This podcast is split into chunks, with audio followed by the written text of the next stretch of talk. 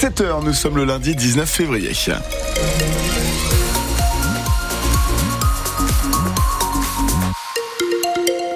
Et sur les routes de Bretagne, prudence, parce que ça commence à se charger avec euh, notamment une voie de circulation euh, neutralisée sur l'A84 à l'approche euh, de Rennes à hauteur de mi-forêt. Il y a un véhicule en panne ici et les services départementaux donc et même l'Adiro, tout simplement régionaux donc, ont décidé de fermer la voie de droite à la circulation à hauteur de mi-forêt en direction de Rennes sur l'A84 02 99 67 35 35 pour nous apporter d'éventuelles précisions. Et puis côté ciel, c'est gris aujourd'hui entre 11 et 14 degrés pour les maximales. Le journal, c'est avec Valentin Belleville. Et le prix de la consultation chez le médecin va-t-il augmenter? Les généralistes le réclament depuis des mois et ce sans condition. L'an dernier, la consultation est déjà passée de 25 à 26,50 euros. Vous le savez, mais ce n'est pas suffisant selon ces médecins en négociation actuellement avec l'assurance maladie. Le ministre de la Santé, Frédéric Valtou, propose de fixer euh, le prix à 30 euros la consultation mais il incite les généralistes à prendre plus de garde, notamment la nuit. Condition refusée par le syndicat des médecins libéraux. Dans le Morbihan, euh, des médecins ont d'ores et déjà franchi le pas en dépassant le tarif prévu. C'est le cas à la Trinité-sur-Zio, Frédéric Collat.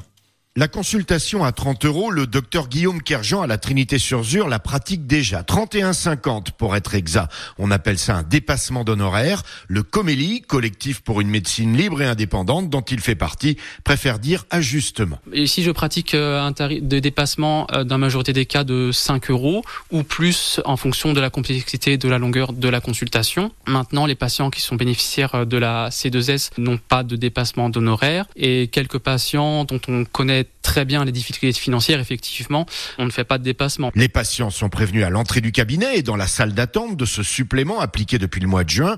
Pas de problème pour Noémie qui sort du cabinet. C'est légitime aussi pour eux. Après moi j'ai les remboursements donc euh, ça, j'avance juste les honoraires et après moi j'ai les remboursements donc il n'y a pas de... Ouais votre mutuelle prend en charge Oui. Noémie est chanceuse, toutes les mutuelles ne prennent pas en charge ce dépassement d'honoraires que le jeune docteur Kerjean estime normal. Faire de la bonne médecine, il faut un minimum de 15 minutes pour un cas simple et 20 minutes pour un cas un peu plus complexe. Et ça, c'est pour un seul motif. Il y a des gens qui viennent pour plusieurs motifs, donc c'est pour ça qu'on fait cet ajustement. Dans le Morbihan, l'assurance maladie dit suivre étroitement ces dépassements d'honoraires.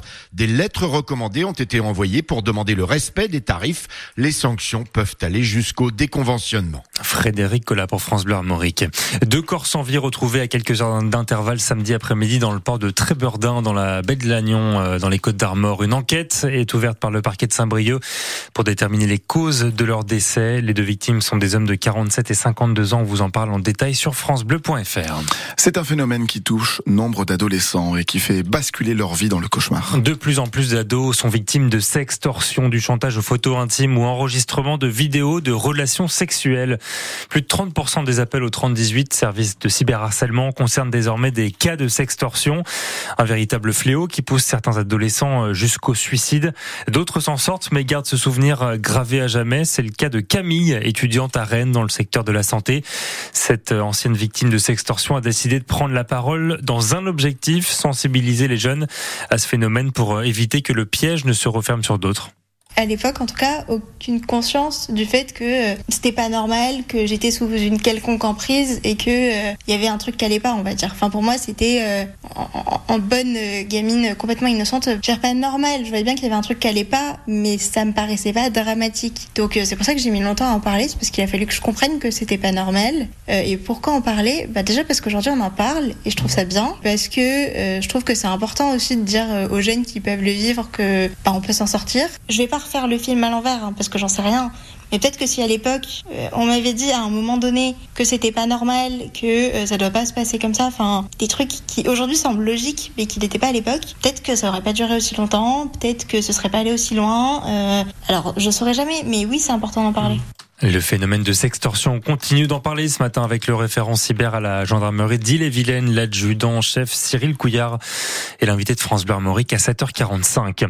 L'État va devoir économiser 10 milliards d'euros cette année, prévient le ministre de l'économie. Bruno Le Maire euh, revoit la prévision de croissance de la France à la baisse.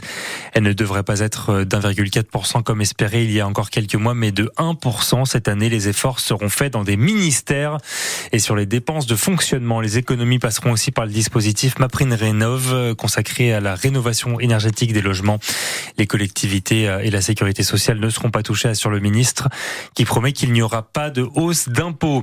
Alors que les contrôleurs sortent de trois jours de grève qui ont provoqué l'annulation de deux tiers des TGV en Bretagne, la SNCF se prépare à un nouveau week-end de pagaille. Cette fois, la colère vient des aiguilleurs. Sudrail fait planer la menace d'une nouvelle mobilisation à compter de vendredi à 11h. Cyril Ardo, les revendications sont sensiblement les mêmes. Le syndicat réclame une augmentation de 300 euros par mois, des recrutements massifs et l'amélioration des conditions de travail. Sudrail évoque une grève pour l'intérêt collectif car selon ses représentants, on supprime aujourd'hui des trains par manque, notamment d'aiguilleurs. Sudrail dénonce aussi sur son compte X, anciennement Twitter, l'absence de mesures prises par la SNCF pour éviter un nouveau conflit social et déplore n'avoir eu aucun contact avec la direction depuis le dépôt du préavis de grève fin janvier. Pour le moment, il est encore trop tôt pour dire si le mouvement sera massif et même si le préavis sera maintenu. La SNCF poursuit les négociations avec les différents syndicats, a assuré la semaine dernière le patron de SNCF Voyageurs, Christophe Aniché. Reste qu'une grève à ce moment-là serait particulièrement contraignante pour les usagers puisque les trois zones seront en vacances ce week-end. Cyril Ardo, précision à retrouver euh, sur francebleu.fr et ce week-end, 150 000 voyageurs n'ont pas pu prendre le train selon la SNCF. Les contrôleurs qui n'ont pas obtenu satisfaction menace d'une nouvelle grève si le groupe ferroviaire n'ouvre pas de nouvelles négociations.